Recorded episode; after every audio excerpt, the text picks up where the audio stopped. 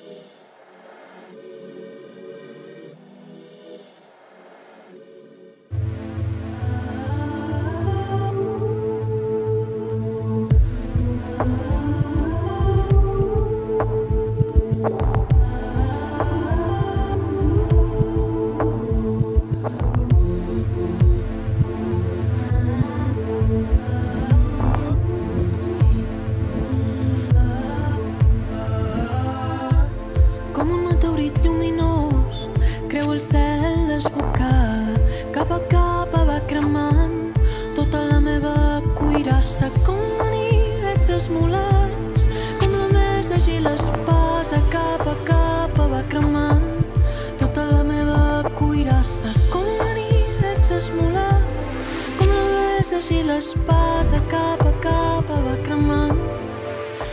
el Como un meteorito luminoso, cruzo el cielo desbocada. Capa a capa va quemando mi entera coraza. Como cuchillos afilados, como la espada más ágil, capa a capa va quemando mi entera coraza. En el cielo soy estela de luz, espanto metálico que fulgura cada vez más abajo y no sé cómo pedir ayuda. Esta canción nace de una primera idea, es una idea que parte de la mitología alrededor de los meteoritos y en concreto de ese meteorito que fue quien provocó la quinta extinción masiva. Ese meteorito que destruyó la vida de los dinosaurios inició una nueva etapa en la historia de la Tierra, del planeta. Para mí, Clamor es un disco que habla de esas historias que nos acompañan, sobre todo en el momento de, de acercarse a finales, y todo el disco nace de la intención de inventar historias nuevas o de crear historias diferentes a partir de las antiguas, por una necesidad de escuchar historias que no me bloquearan, que no me deprimieran y sin embargo me dieran ánimos o me dieran fuerza para encarar esos finales, entendiéndolos también como renacimientos. En la canción Meteorit Ferit, es decir, Meteorito Herido, María Arnal y Marcel Vallès dan voz, letra y música a un contraste alucinante, el de la dureza cósmica del meteorito y la vulnerabilidad absoluta de la persona enamorada. El propio meteorito, descendiendo en llamas, se lamenta de su condición de proyectil o de arma del universo. Ella no quiere herir a nadie, pero no hay amor sin herida. Dice querer cambiar la partitura, cantar una alianza, cambiar la ley futura porque ese meteorito, la protagonista de la canción, que se confunde con la figura de su autora, es lo que durante tanto tiempo hemos imaginado como el que viene a destruirnos, el eco del meteorito que acabó con los dinosaurios. Pero quiere liberarse de esa narrativa que le hemos adjudicado, no quiere ser nuestro fin, por eso su cola arrastra esa pena tan severa, y las voces se desintegran como su fuego al atravesar las capas de atmósfera y de fondo escuchamos una lágrima de San Lorenzo gracias a la magia de Thomas Ashcraft, que graba el sonido de los cuerpos celestes desde su observatorio o laboratorio de New Mexico.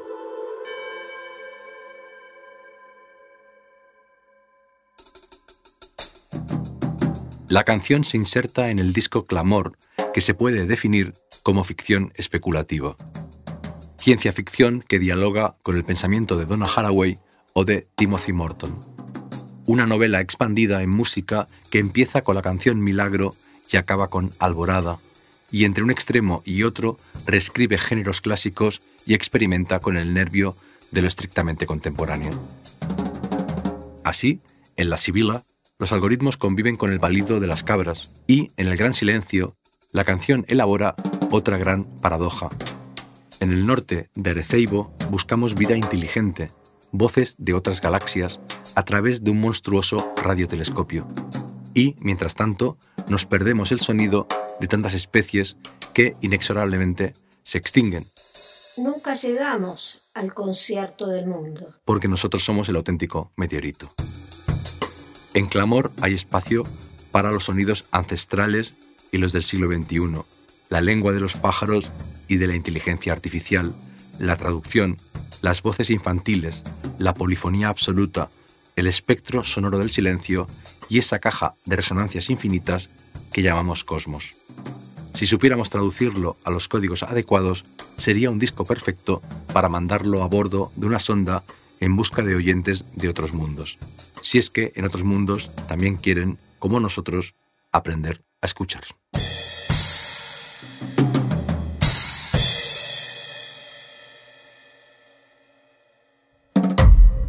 Ecos de Jorge Carrión. Ensayos sonoros sobre cultura, ciencia y tecnología a partir de las resonancias, las músicas y los latidos del mundo contemporáneo. ¿Aprendemos a escuchar? Capítulo 10. Un podcast para oyentes del espacio exterior. Mientras extiende el cielo el mapa de sus constelaciones, tu voz señala el rumbo de Orión el millón de años que demora la infancia de una estrella, los 200 millones de años luz entre Perseo y este globo rojo en donde un día sigue a otro día. Callas desde tu orilla y los minutos caen y poco a poco van abriendo un pequeño agujero en la arena del tiempo. En silencio, solo se oye el tum tum de mi latido, tan remoto y tan triste como un cuásar. En la misma época en que jugaba con el Mineranova y el Fisinova y organizaba excursiones a una riera cercana para buscar rocas y mármol, y me fabricaba un cazamariposas con un aro de mi tío herrero y un palo de mi tío carpintero y una red que no recuerdo de dónde saqué, en aquellos mismos años pedí para mi cumpleaños o para Navidades un microscopio. Fue increíble descubrir el mundo de lo minúsculo. Pronto el laboratorio quedó eclipsado por la lectura y por la enciclopedia. Empecé a copiar como loco pasajes sobre temas tan maravillosos como el Triángulo de las Bermudas. Aquellas copias las llamaba trabajos. Un poco antes había empezado a escribir mis primeras novelas de aventuras, pero durante un tiempo las ciencias también fueron importantes en mi vida. Supieron convivir con las letras de un modo armónico, para cerrar el círculo y abrirlo de nuevo. Tal vez por eso les hemos regalado a nuestros hijos un telescopio. Y tal vez también por eso he leído durante los últimos años a Carl Sagan, el astrónomo, escritor, gestor, científico y divulgador Carl Sagan, el maestro Carl Sagan.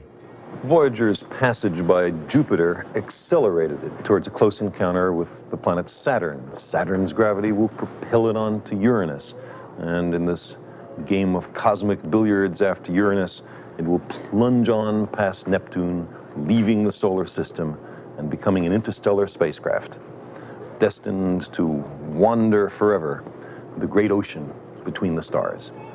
And if Voyager should, sometime in its distant future, encounter beings from some other civilization in space, it bears a message. A phonograph record, golden, delicate, with instructions for use. And on this record are a sampling of pictures, sounds, greetings, and an hour and a half of exquisite music, the Earth's greatest hits. A gift across the cosmic ocean from one island civilization to another. The record bears, in English, uh, an additional little handwritten greeting. It says, To the makers of music, all worlds, En el capítulo 6 de la serie Cosmos, Sagan menciona la famosa grabación fonográfica que viaja con las ondas Voyager lanzadas al espacio desde 1977. Un disco de oro con imágenes, sonidos, músicas y mensajes titulado Los sonidos de la Tierra. Una síntesis del mundo diseñada para ser entendida por una posible inteligencia extraterrestre. El primer disco lo ideó un equipo liderado por él. Se trata de una selección de 115 imágenes y de cerca de dos horas de todo tipo de sonidos, de las cuales una hora y media es de música. Tras una presentación en inglés en la que se habla de los Estados Unidos y de la ONU como máximo órgano de representación de la Tierra, se suceden mensajes pronunciados en 55 idiomas. la variedad lingüística de nuestro planeta. Así suena el mensaje en español. Hola y saludos a todos. Algunos mensajes son interrogativos. Konnichiwa. ¿O genki desu ka? Hola, ¿cómo estáis? se preguntan en japonés. 안녕하세요. ¿Cómo estáis? repiten en coreano. Algunos mensajes son irónicos. Selamat malam hadirin sekalian. Selamat berpisah dan sampai bertemu lagi di lain waktu. Buenas noches, señoras y señores. Adiós y hasta la próxima, dice la voz indonesia. Ayubowan. Os deseo una larga vida. Se escucha en cingalés, el idioma indoeuropeo de Sri Lanka. Sayın Türkçe bilen arkadaşlarımız sabah şeriflerinize hayırlı olsun. Queridos amigos hablantes del turco, que los honores de la mañana se eleven sobre vuestras cabezas. Escuchamos en turco. Algunos mensajes parecen dirigidos a los hablantes del idioma en que se pronuncian. Shalom. Así, en hebreo dicen paz, tal vez pensando en el conflicto con Palestina. De ese modo se representa la tierra en su conjunto, no solo sus lenguas, también sus tonos, su seriedad y su ironía, sus deseos explícitos y sus deseos secretos. El canto de las ballenas, la risa, el latido del corazón y el ritmo de unos pasos. Una sierra, voces y gritos, un taladro, sirenas, motores, el canto de los pájaros, un caballo al trote y un tren al galope.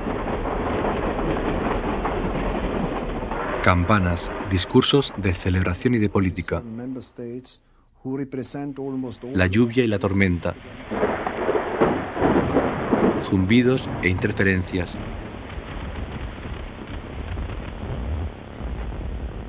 El llanto de un bebé.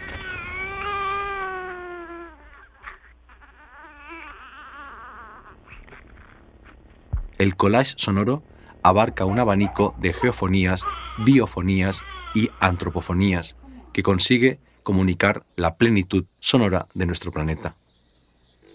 Conceptualmente, la pieza recuerda la canción Revolution 9 de los Beatles, un sampleo pionero que forma parte de su White Album de 1968. Sagan quiso incluir a los Beatles, de hecho, en el disco, pero fue imposible conseguir los derechos. Eso también dice mucho de nosotros, los humanos. En la hora y media musical se incluyen músicas clásicas, músicas folclóricas, músicas modernas y música rock final. Solo falta el silencio. La Voyager 1 partió de la Tierra en septiembre de 1977.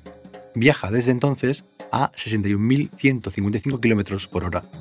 En 1979 pasó cerca de Júpiter y, a finales del año siguiente, por los alrededores de Saturno.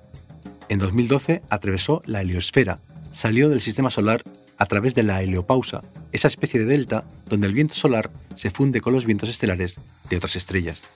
Desde entonces navega por el espacio exterior.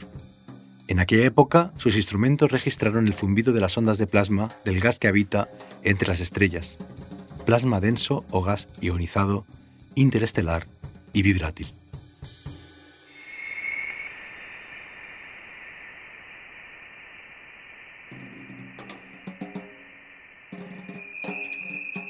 Nueve años más tarde, el objeto fabricado por el ser humano que se encuentra más lejos de nosotros, en estos momentos a cerca de 50.000 millones de kilómetros de la Tierra, ha medido por primera vez de un modo continuado la densidad del medio interestelar.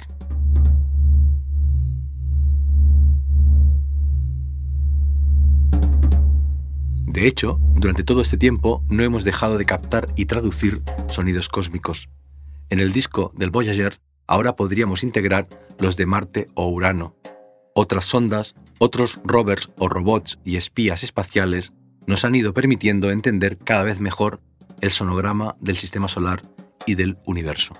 Ahora sabemos, por ejemplo, gracias al rover Perseverance, nuestro corresponsal marciano, que el sonido allí se transmite a una velocidad más lenta que en la Tierra.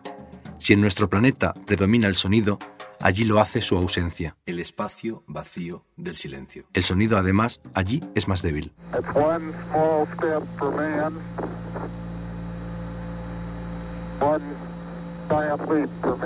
Así se escuchó en la Tierra la famosa frase un pequeño paso para un hombre, un gran paso para la humanidad, de Neil Armstrong. Y así se escucharía en Marte.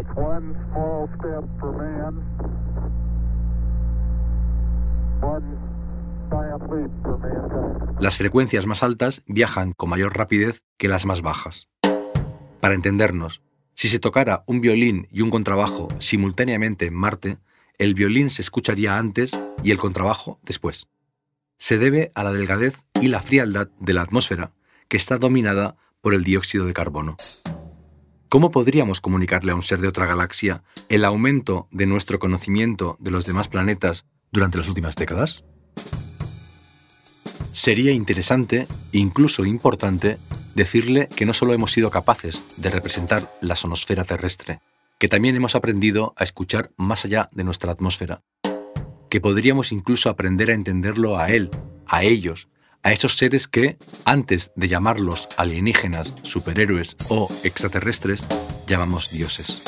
Que somos como Ulises, atado al palo mayor de su barco, queriendo aprender, queriendo escuchar. Llena el corazón del deseo de escuchar. Atravesando una por una todas las fronteras, soñando con la expansión infinita de la audiodiversidad.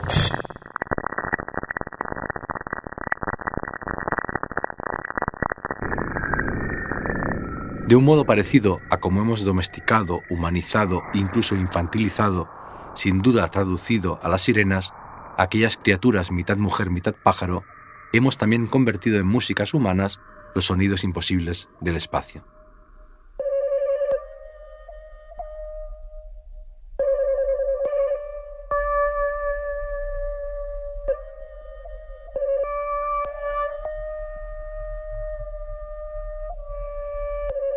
Pero, ¿cómo nos escucharían y traducirían las sirenas a nosotros? ¿Cómo interpretaría una inteligencia de otra galaxia el disco del Voyager que diseñaron Carl Sagan y sus colaboradores? La respuesta posible está en esa música extraña que estamos escuchando. Se trata del proyecto Artificial Voyager, del colectivo Disnovation.org. Un algoritmo traduce de ese modo el disco, sus sonidos, sus músicas lo hace siguiendo reglas puramente formales y matemáticas. Se rige por el timbre, el espectro o las dinámicas.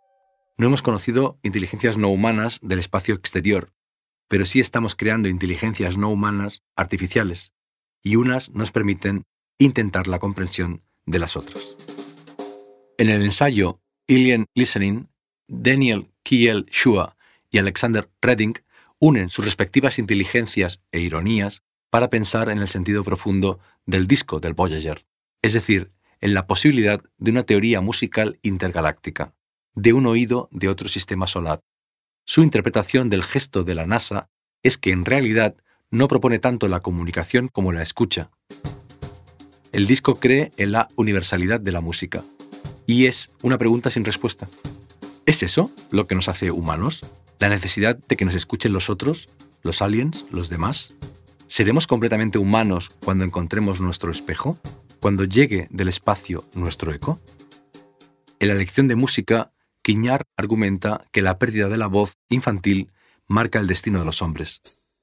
A partir de ese momento, componen música o tocan instrumentos, a menudo con el afán de recuperar el tesoro perdido.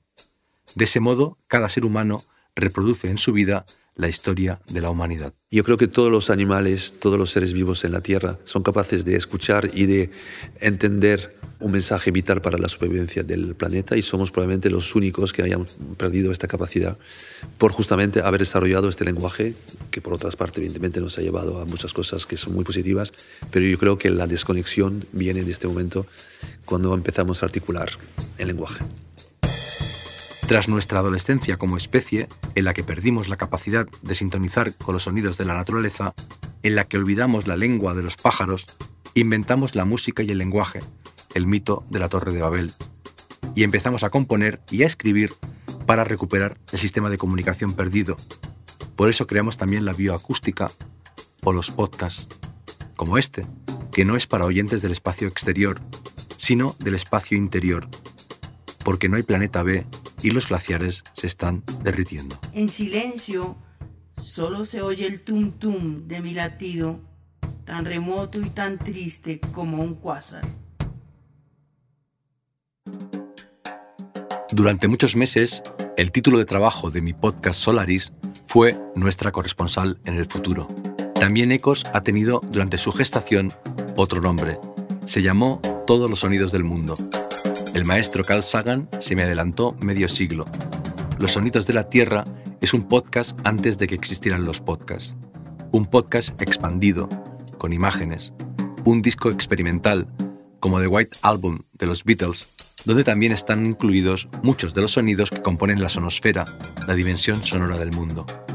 No aspiro, por supuesto, a que mis podcasts se conviertan en discos de oro, pero sí me encantaría que algún día se puedan escuchar en discos de vinilo. Dejó una huella dactilar sobre los surcos del vinilo. Siempre hay que buscar alianzas entre lo clásico y lo viral, entre lo pixelado y lo mineral. Con ese deseo analógico en estos tiempos digitales, acaba la primera temporada de Ecos, que ha ido revelando en cada uno de sus diez capítulos una décima parte de un mismo iceberg. ¿Cuáles serán las nuevas historias secretas? Aprenderemos finalmente a escuchar.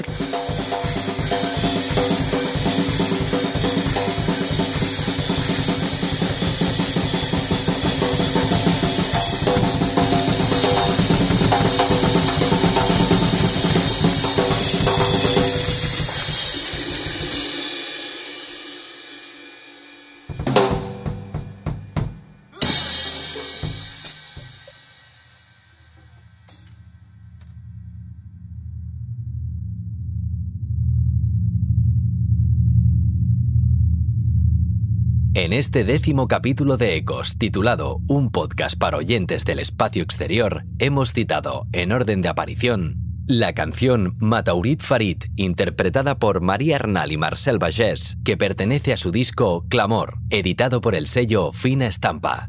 El poema Lección de Astronomía de Piedad Bonet, leído por ella misma a través de Zoom desde Bogotá, que forma parte de su Poesía Reunida, publicada por Lumen. El libro Cosmos, de Carl Sagan, traducido por Miguel Montane y María del Mar Moya y publicado por Planeta. Y la web del proyecto Golden Record del Jet Propulsion Laboratory, vídeos y audios del cosmos extraídos de YouTube y de la web de la NASA. La web de disnovation.org, de quienes recomendamos el libro que escribieron y diseñaron con Nicolás Nova, Bestiario del Antropoceno, un atlas ilustrado de criaturas híbridas, traducido por Lía Painadó y publicado por Ediciones Menguantes. La entrevista al bioacústico Michel André, que tantas otras veces hemos escuchado en esta primera temporada de Ecos, y Alien Listening, de Daniel K. L. Shua y Alexander Redding, publicado por Zone Books. Esta extensión de lo sónico hacia ámbitos cada vez más amplios responde entonces a una búsqueda. Persigo e intento descubrir nuevas percepciones, percepciones que siempre han estado allí, pero que aún no han sido captadas, que aún no han sido conectadas a otras cosas. Es esta exploración de lo desconocido. Kotwo Eshan. Ecos es un proyecto de ensayos sonoros escritos, compuestos, dirigidos y narrados por Jorge Carrión. La edición, la música original y el diseño sonoro son de Andreu Quesada. La voz de la cabecera y de las citas finales de María Arnal, que ha sido entrevistada para este episodio. La edición textual es de Ana Rivera. La producción ejecutiva es de María Jesús Espinosa de los Monteros y Lourdes Moreno Cazalla. Una coproducción de Fundación La Caixa y Podium Podcast. Todos los episodios están disponibles en la web y en la app de CaixaForum Plus. Más información sobre el proyecto en la web de Podium Podcast y en las cuentas de Twitter e Instagram, arroba Jorge Carrión 21. Madre mía.